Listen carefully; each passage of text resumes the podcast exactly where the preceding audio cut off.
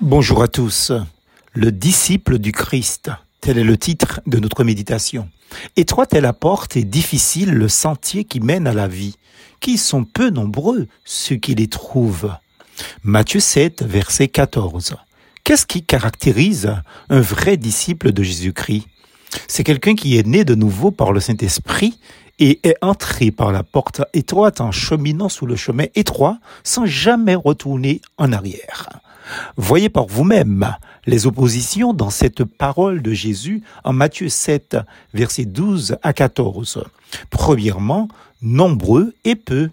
Deuxièmement, large et étroit. Troisièmement, perdition et vie. Et quatrièmement, entrée C'est justement l'opposition entre le naturel et le spirituel, écrira l'apôtre Paul en 1 Corinthiens 2, versets 6 à 16.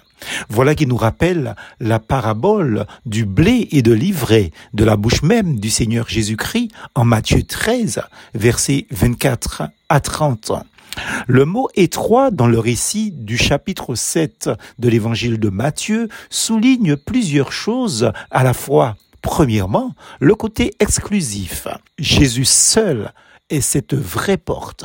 Deuxièmement, l'action de croire est individuelle, solitaire. On entre seul.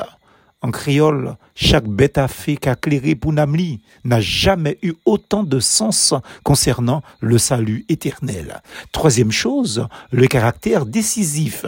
Au moment où il décide d'emprunter le chemin étroit, il y aura un avant et un après.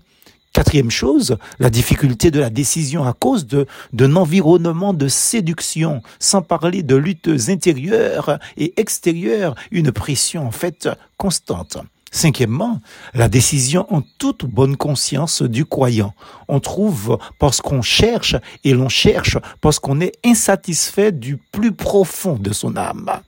Le mot chemin appuie la notion d'un voyage où il faut progresser en refusant le camping sauvage juste avant ou juste après la porte. Il faut marcher et parfois même courir, dirait l'apôtre Paul dans ses épîtres. Deux tendances s'opposent dans ce monde.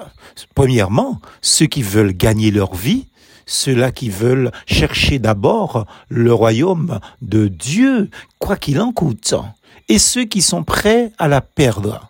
Ceux-là qui, ambitieux, veulent réaliser avec leurs rêves sans se préoccuper de leur créateur ni de leur prochain, même s'il s'agit de les écraser pour y parvenir.